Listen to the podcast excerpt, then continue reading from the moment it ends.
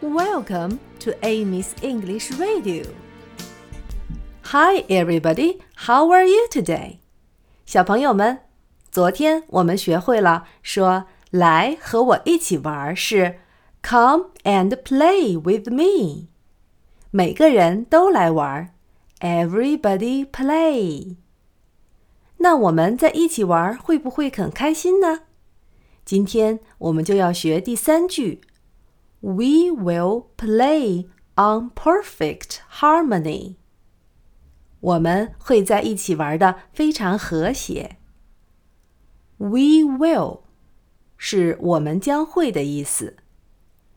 We will。We will。Perfect 是很好的意思。Perfect。Perfect。 perfect。当你想说“太棒了，太好了”，你就可以说 perfect。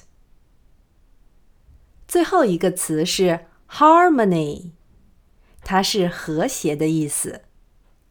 harmony。harmony。harmony。We will play on perfect harmony. We will play on perfect harmony. 现在听我把这句话唱一下吧。We will play on perfect harmony. We will play on perfect harmony.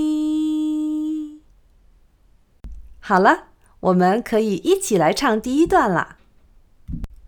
Come and play with me. Everybody play. We will play on perfect harmony. Come and play with me. Everybody play. We will play on perfect harmony.